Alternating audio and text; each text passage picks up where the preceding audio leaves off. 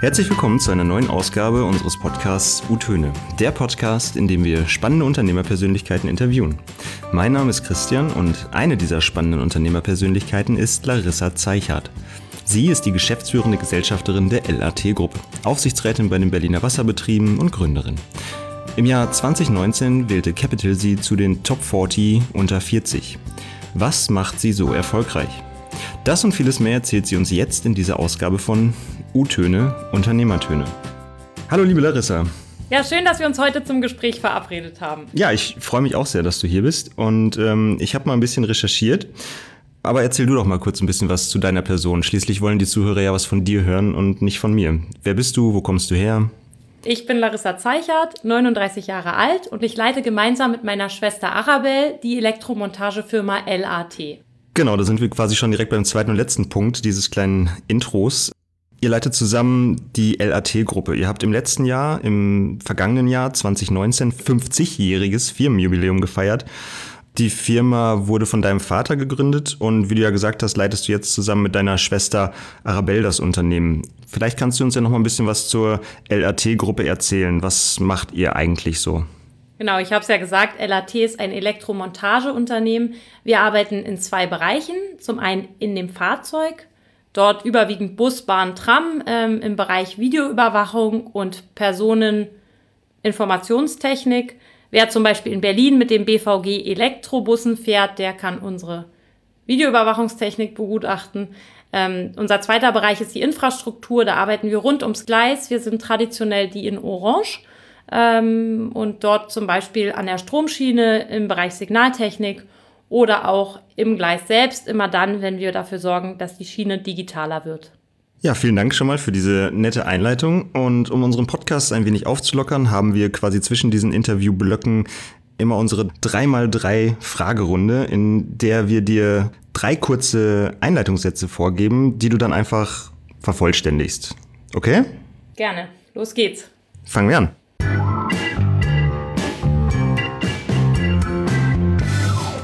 Ich habe das letzte Mal wow gesagt, als meine kleine Tochter vollgeschminkt gestern nach unten kam. Ich glaube, sie hatte mein komplettes Badezimmer-Ressort auseinandergenommen und verkündet, sie möchte gerne Maskenbildnerin werden.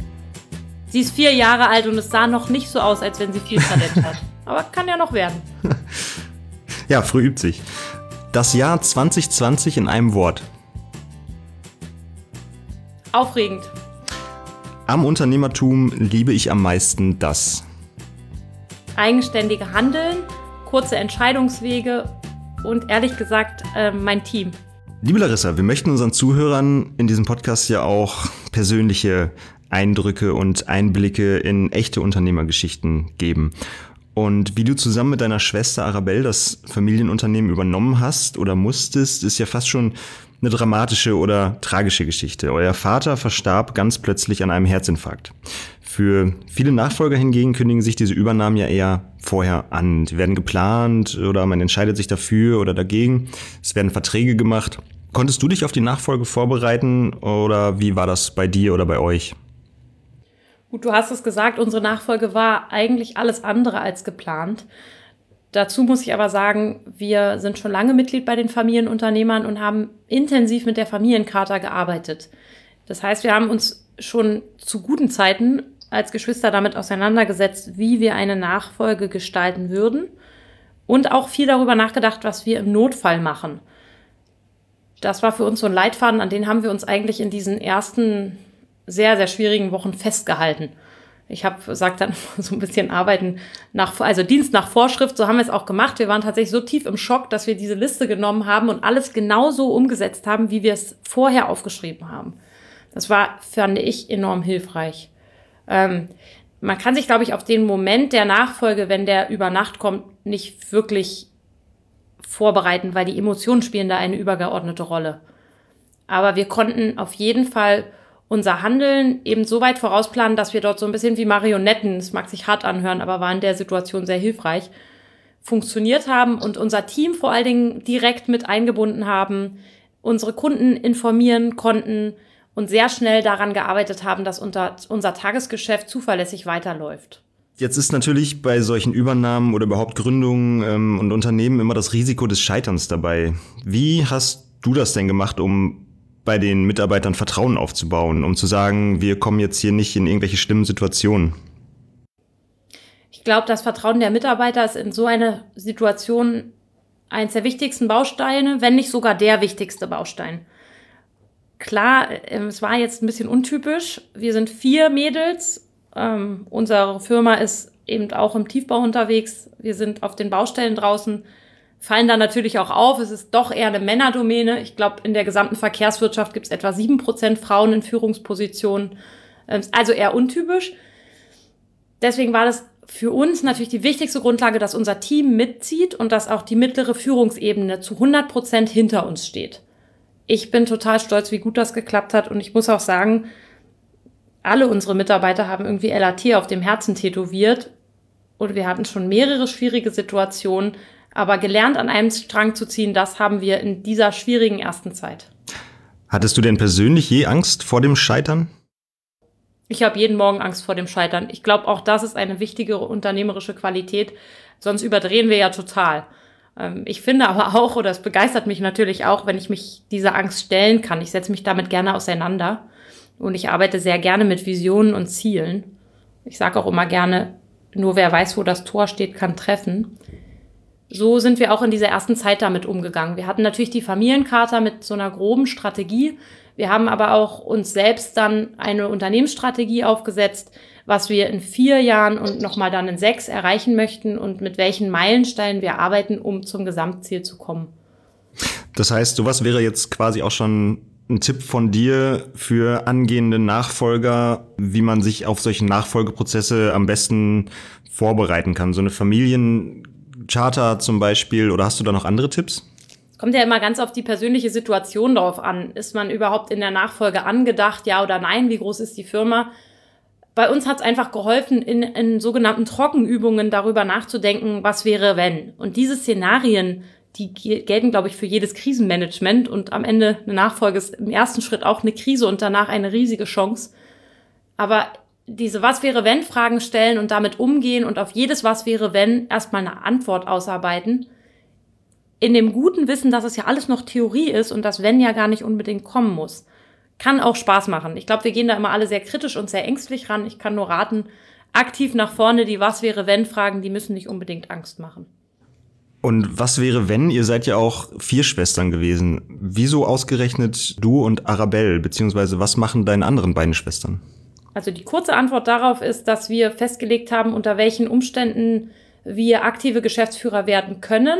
Wir hatten da sowohl Kategorie ähm, Erfahrung in anderen Unternehmen als auch das abgeschlossene Studium oder eine abgeschlossene Ausbildung. Beides hätten wir alle vier erfüllt.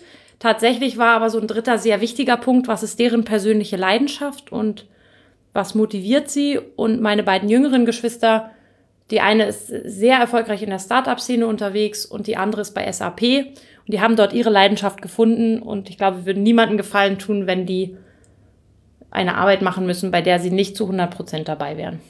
Deswegen sind die nicht im Unternehmen, aber als Gesellschafter sehr aktiv und wir binden die auch über unser Family Office immer wieder ein so dass sie eben nah an der Firma und nah an unserem täglichen Geschäft auch dran sein können. Und viel wichtiger, dass wir deren Ressource und deren Wissen auch nutzen können. Ja, das heißt, wenn man sich Weihnachten wieder trifft zusammen in der Familie, dann kann man sich da mal ein bisschen austauschen. Genau, aber damit sowas gelingt und da auch nicht zu viel ähm, Emotionen immer aufkommt, wenn es um die Firma geht und auch das Miteinander irgendwie langfristig harmonisch funktionieren kann, wir haben damals mit einer Familienpsychologin gearbeitet, haben mit ihr wirklich sehr intensiv daran gearbeitet, wie gehen wir überhaupt mit der Trauer um, weil im Tagesgeschäft hatten wir dafür natürlich total wenig Zeit. Wir mussten über Nacht funktionieren, haben dieses, diesen kompletten Bereich mit ihr aufgearbeitet. Wir haben aber auch mit ihr gemeinsam aufgearbeitet, wie möchten wir die Firma führen, welche Werte vertreten wir, eben als Gesellschafter, aber so, dass wir es auch als Geschäftsführer umsetzen können. Und ein weiterer wichtiger Punkt, was motiviert uns und welche Bereiche hat denn jeder so, in dem er die Expertise mitbringen kann. Also da kann ich nur zu raten, sowas eben vernünftig und auch ja mit jemanden externen aufzuarbeiten. Da kommt Struktur rein, die haben eben auch ein übergeordnetes Wissen und diese also wir haben das damals mit Frau Baus gemacht und die hat so ein Familieninstitut. Sie hatte natürlich auch die notwendige Erfahrung. Es ist ja ganz normal, dass es in der Nachfolge auch emotional wird. Es soll auch so sein. Die Emotionen aber zu drehen und zu etwas Positivem zu wandeln, das ist eine Aufgabe, die kann, glaube ich, nur jemand begleiten, der darin eine Menge Erfahrung hat. Für uns war das ein Lottogewinn. Die war wirklich super. Die hat uns durch so einen so schweren Prozess zielstrebig durchgeführt und ich glaube, durch, dank ihr haben wir da die besten Ergebnisse erreicht. Das heißt, du würdest den Zuhörern jetzt auch schon raten, sich Berater zu holen oder jemanden an die Hand zu nehmen, der sowas schon mal durchgemacht hat, der einen da beraten kann, der sich mit sowas auskennt. Gibt es denn sonst noch jemanden, den man unbedingt an Bord haben sollte? Oder gibt es vielleicht auch jemanden, den man besser nicht mit an Bord haben sollte? Also ich glaube, dass es total hilft, in so einem Prozess zu reflektieren. Ich habe ja das große Glück, dass ich LAT mit meiner Schwester leiten darf und wir natürlich gegenseitig sehr viel reflektieren können. Ähm, ansonsten unbedingt jemanden Vertrauten mit aufbauen, der im Unternehmen sich auskennt, aber dazu eben auch einen externen, um immer diese frische Sicht von außen zuzulassen. Wolltest du denn schon immer Unternehmerin werden oder gab es da einen Schlüsselmoment bei dir? Also ich habe aus der Uni raus gegründet und hatte dann ähm, eine sehr erstmal eine sehr erfolgreiche Startup-Geschichte, aber bin dann auch phänomenal gescheitert und zwar vor Gericht. in Auseinandersetzung zwischen mir und dem anderen Gesellschafter. Das war eine riesen Lernkurve. Ich glaube, danach war ich erstmal so ein bisschen satt, was das unternehmerische Handeln angeht und bin dann im Konzern auch sehr glücklich gewesen. Wir haben da ja auch andere Möglichkeiten. Ich war eine, bei einem Weltmarktführer international tätig und ich kann sagen, ich hatte da wirklich viel Spaß. Aber ich hatte auch in dieser Rolle total viele unternehmerische Freiheiten. Ohne die hätte ich nicht funktioniert. Und letzten Endes bin ich ja über diesen Zufall wieder zurück zum Familienunternehmen gekommen. Ich wollte eingangs drei Monate meine Schwester unterstützen. Ich war hochschwanger und habe gesagt, komm, die Elternzeit, die können wir noch ein bisschen aktiver nutzen. Ich helfe dir, diese ganzen Erbangelegenheiten zu klären. Ich habe mich dann in die Branche Schock verliebt und ich glaube, nach sechs Monaten hat sie vorsichtig gefragt, ob ich vielleicht länger bleiben will. Und ich habe dann auch geantwortet, ich dachte, du fragst nie und war total erleichtert. Ähm, ja, ich komme aus dieser Mobilitätswelt nicht mehr weg. Ich bin so verliebt in die. Ich glaube, ich kann mir einfach nichts Besseres vorstellen, als da mit meiner Schwester zu arbeiten und die zu gestalten.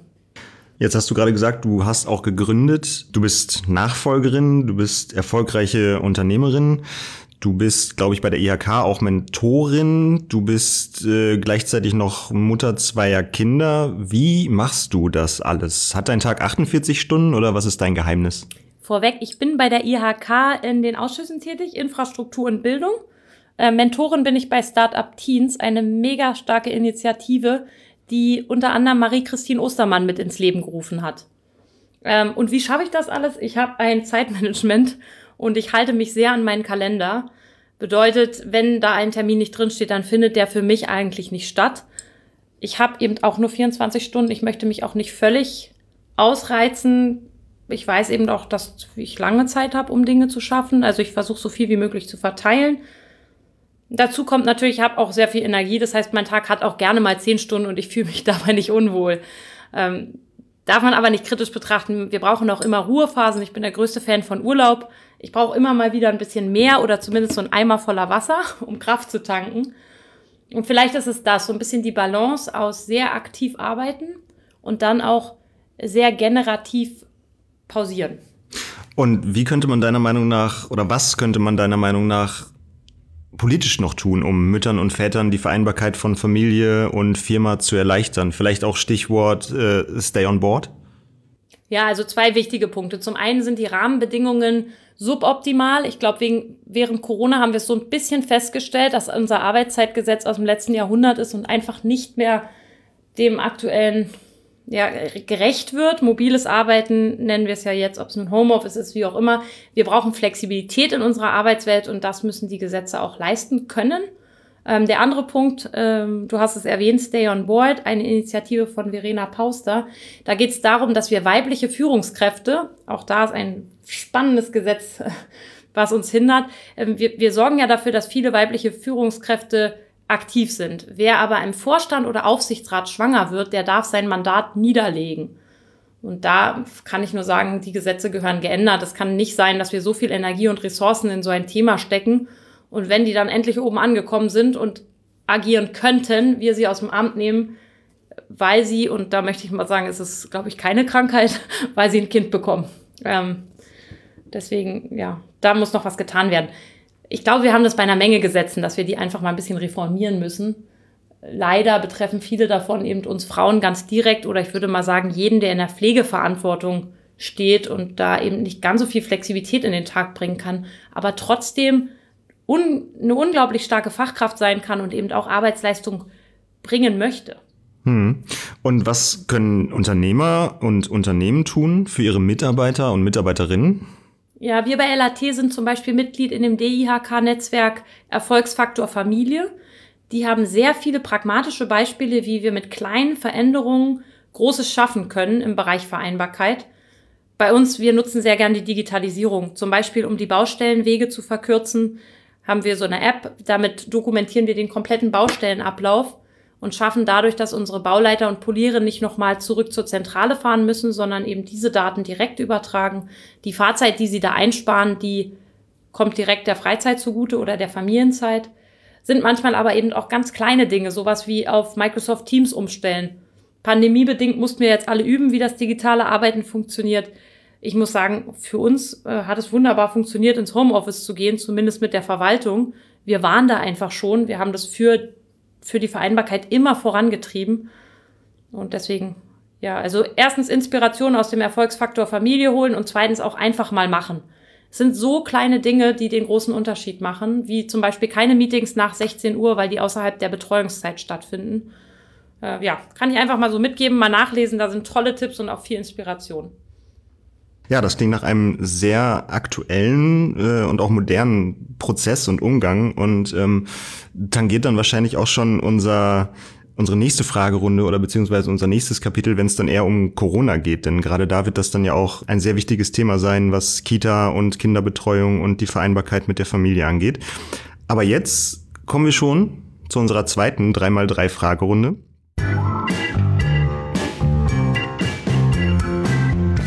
Wenn es einen Film über mein Leben gäbe, würde der Film mit dieser Szene anfangen. Ich weiß gar nicht, wie man es als Szene unbedingt darstellt, aber absolutes Multitasking. Ich habe immer so viele Ideen, Träume und Visionen. Vielleicht würde es für den Externen eher so verwirrt aussehen, aber ich bin tatsächlich immer damit beschäftigt, was könnte ich noch anstellen, was kann ich noch bewegen und wie kann ich es am besten umsetzen. Über dieses Thema könnte ich ohne Vorbereitung eine 30-minütige Präsentation halten. Oh, auf jeden Fall das Thema Smart City. Ich begeister mich total für die vernetzte Stadt. Ich weiß aber auch, wie viel und wie wichtig Open Data für dieses Thema ist, also Schnittstellen.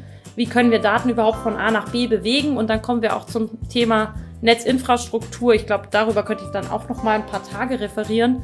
Und enden würde mein Vortrag immer mit der Bitte, schaut euch Loon Balloon an. Ähm, das ist der Grund, warum Kenia ein super starkes Internet hat und Brandenburg bis heute nicht. Loon Balloon, also direkt auch ein Tipp für unsere Zuhörerinnen und Zuhörer, äh, was sie sich anschauen sollen. Letzter Satz. Ich glaube, es ist mein Schicksal, dass ich mich immer wieder für Themen begeister und neue Visionen vor mich hinspinne, die ich dann auch unbedingt umsetzen möchte. Und damit kommen wir dann auch schon zu unserem zweiten und letzten Interview-Blog. Und wie bereits vorhin angekündigt, ähm, kommen wir an einem Thema nicht vorbei und das ist Corona. Erstmal die Frage, ist dein Unternehmen überhaupt von Corona betroffen? Also wir haben bei LAT unheimlich viel Glück, weil wir sehr wenig Aufträge verloren haben in dieser aktuellen Zeit. Die Herausforderung bei uns ist echt eine andere. 90 Prozent unserer Mitarbeiter sind gewerblich tätig und arbeiten draußen auf den Baustellen mit ihren Händen. Heißt, sie können überhaupt nicht ins Homeoffice und auch ihre Arbeit nirgendwo anders erledigen. Und da vergisst die Politik immer gerne, dass das einen großen Teil unserer Gesellschaft ausmacht die sich draußen im Feld auch nur bedingt schützen kann. Wer mal in so einem Kabelkanal gearbeitet hat, der weiß, da ist mit Abständen nicht viel zu machen. Auch so eine Schutzmaske wird relativ schnell dreckig, wenn man im Sand arbeitet. Und äh, das ist für uns so eine große Herausforderung. Wir versuchen mit unseren Teams da sehr proaktiv und lösungsorientiert immer weiterzudenken. Aber natürlich dieses übergreifende Gefühl, dass die Politiker ganz bewusst immer nur die Lösung Homeoffice bringen, die reicht für die nicht. Ich würde aber sagen, leiden auf einem hohen Niveau, weil uns ist keine Arbeit weggebrochen. Wir können, da wir Infra infrastrukturkritisch sind, draußen weiterarbeiten. Und so gesehen sind wir ja bedingt betroffen. Ich leide mit den Gastronomen, die nicht mehr arbeiten dürfen. Das ist, glaube ich, eine ganz andere Dimension als bei uns. Hm. Und wenn du jetzt mal rückwärts äh, projizieren würdest, so vor Corona, wenn du das alles gewusst hättest, äh, was hättest du dann anders gemacht? Hättest du was anders gemacht? Also für LAT hätte ich nicht viel anders gemacht. Wir haben tatsächlich Veränderungen mittlerweile in unserer DNA. Wir haben so eine Unternehmensnachfolge hingelegt. Wir sind umgezogen als Standort. Wir haben komplett unsere Tagesabläufe digitalisiert im Büro. Das heißt, als jetzt der Lockdown das erste Mal kam, war es für uns eigentlich sehr einfach. Und da muss ich sagen, hat mein Team auch eine sensationelle Arbeit gemacht. Die haben in der Verwaltung einfach ihre Geräte zusammengepackt, haben sich gegenseitig unterstützt und sind umgezogen nach Hause. Da waren, glaube ich, viele Unternehmen vielleicht noch nicht ganz so weit wie wir. Natürlich muss man auch wieder sagen, das sind ja nur zehn Prozent bei uns, die überhaupt ihre Arbeitsgeräte mit nach Hause nehmen können. So eine Stromschiene passt in kein Wohnzimmer. Aber auch da muss ich sagen, bin ich beeindruckt davon, wie die LAT-Mitarbeiter die Kommunikation da aufrechterhalten haben.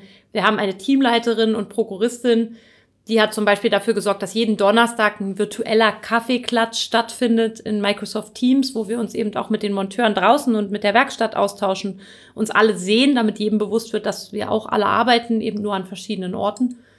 Ja, und der zweite Punkt, total inspirierend natürlich, wie gehen die Monteure und unsere Facharbeiter auf den Baustellen damit um? Und da muss ich sagen, klasse, die, die sind wirklich so lösungsorientiert unterwegs, die arbeiten einfach immer ihr Ding ab und denken, in ihren Aufgaben und da eben auch so zielstrebig, dass das natürlich auch ansteckt. Also auch die, die im Homeoffice dann immer Angst haben, oh, vielleicht trifft's mich oder wie trifft's mich, die holen die immer zurück und sagen, jetzt warte doch erstmal ab.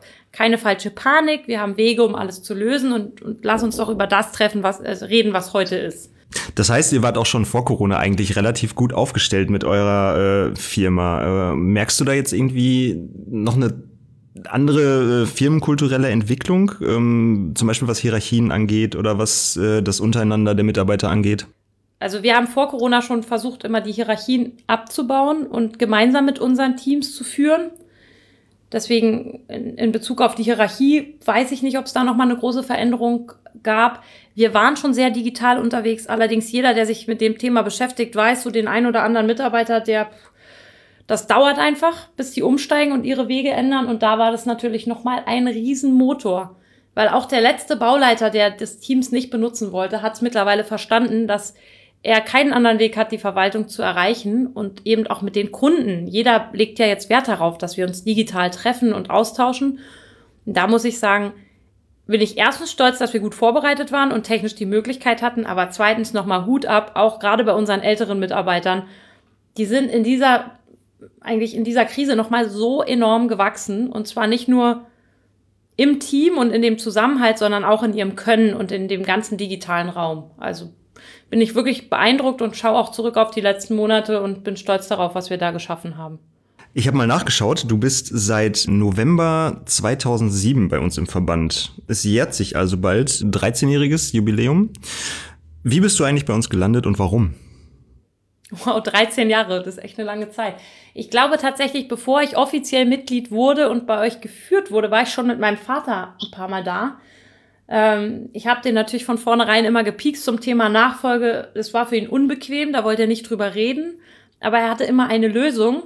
Gehen wir zu den Familienunternehmern, da kannst du mit den anderen Kindern darüber reden, wie man Nachfolge so macht. So war, glaube ich, seine Sicht der Dinge. Ähm, ich bin ihm unheimlich dankbar dafür, dass er mich zum Verband gebracht hat weil natürlich konnte ich mich mit Gleichgesinnten austauschen. Am Ende hat es uns in der Nachfolge so enorm geholfen, aber der Verband hat auch ein anderes Gutes für mich getan, als ich selber gegründet hatte und eben Expertise brauchte. Manchmal für die einfachsten Fragen einfach jemanden an der Seite hatte, der Erfahrung hatte, hat mir dieser ähm, regionale Stammtisch hier in Berlin total geholfen. Da war immer jemand dabei mit einem offenen Ohr. Und da kommt, glaube ich, auch der Unternehmergeist total durch bei unserem Verband, wenn es darum geht, dass wir uns untereinander unterstützen, lösungsorientiert gemeinsam denken. Deswegen ja, ursprünglich hingekommen bin ich wegen meinem Vater, dabei geblieben bin ich wegen meinem Startup und zurückgekommen bin ich jetzt als Nachfolgerin. Ja, Grüße gehen raus an den RK Berlin. Und warum ist es denn dann überhaupt wichtig, oder was sagst du, warum ist es wichtig, sich in einem Verband zu engagieren?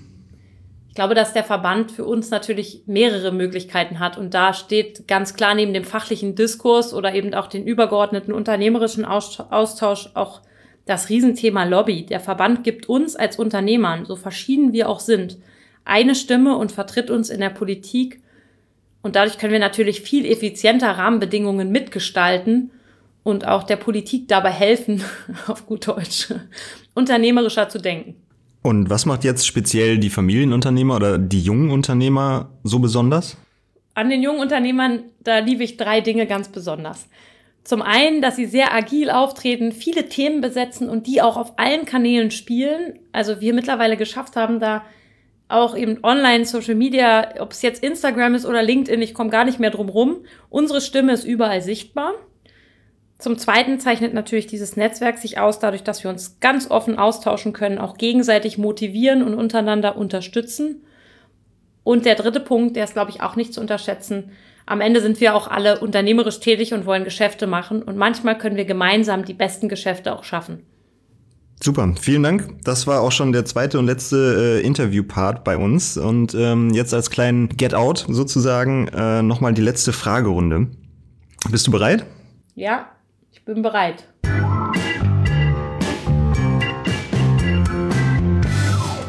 Das letzte Mal war ich mutig als ich. Bei uns auf der Baustelle eine Rüttelmaschine ausprobiert habe. Das Ding hat enorm viel Kraft. Ich glaube, auch der Polier, der neben mir stand, hat jetzt nicht so richtig gewusst, ob ich schaffe, das festzuhalten oder nicht. Er hat sich aber dann trotzdem dazu überreden lassen, loszulassen. Ja, es hat trotzdem viel Mut gekostet für mich, weil ich natürlich auch dachte, nicht, dass ich mich jetzt blamiere, dann kippt mir das Ding doch um. Der Kunde stand auch noch daneben. Die fanden es alle enorm lustig und aufregend, der Blondie auf der Baustelle mal so ein Ding in die Hand zu geben. Ich finde, meine Unterarme vibrieren heute noch. Also das Ding hat schon ganz schön viel Power. Das ist eine sehr schöne Geschichte. Ähm, ich würde im Flugzeug gerne mal neben dieser Person sitzen. Im Zug würde ich gerne mal neben Dr. Sabine Jeschke sitzen.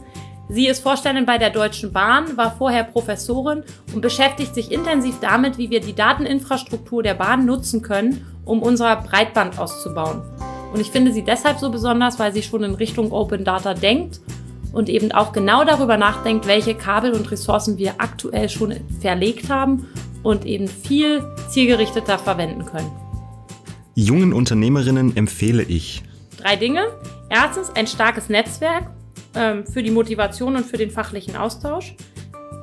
Zweitens, Mitglied bei den jungen Unternehmern zu werden, denn dort findet sich eben so ein Netzwerk, aber noch viel mehr. Ich glaube, da finden sich auch Freunde fürs Leben und Gleichgesinnte.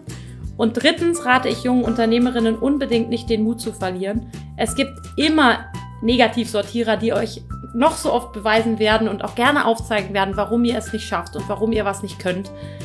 Das bedeutet aber nicht, dass ihr aufgeben müsst, sondern jeder dieser Negativsortierer macht euch stärker. Bleibt unbedingt am Ball. Ich kann euch verraten, alle kochen nur mit Wasser. Und deswegen glaube ich, kann jeder von uns genauso weit kommen wie ein anderer. Fantastisch, das waren perfekte letzte Worte, deswegen kann ich dem auch nicht mehr viel hinzufügen. Liebe Larissa, vielen Dank, dass du dir die Zeit genommen hast für dieses tolle Gespräch. Ich wünsche dir erstmal alles Gute für die Zukunft und würde mich sehr freuen, wenn wir uns dann auch bald wiedersehen. Vielleicht ja dann auch mal zu einem Podcast über Smart City und Netzinfrastruktur, ähm, wenn dir das vielleicht auch am Herzen liegt. Ich freue mich auf jeden Fall sehr, dich bald wiederzusehen. Vielen Dank nochmal für das Interview und bis zum nächsten Mal. Es hat mir viel Spaß gemacht. Ich hoffe, der ein oder andere Zuhörer hat auch ein bisschen Feedback und Input für mich. Äh, schreibt mich gerne an oder sprecht mich an, wenn wir uns das nächste Mal wiedersehen. Zum Beispiel auf dem Unternehmertag. Vielen Dank. Macht's gut. Tschüss. Ciao.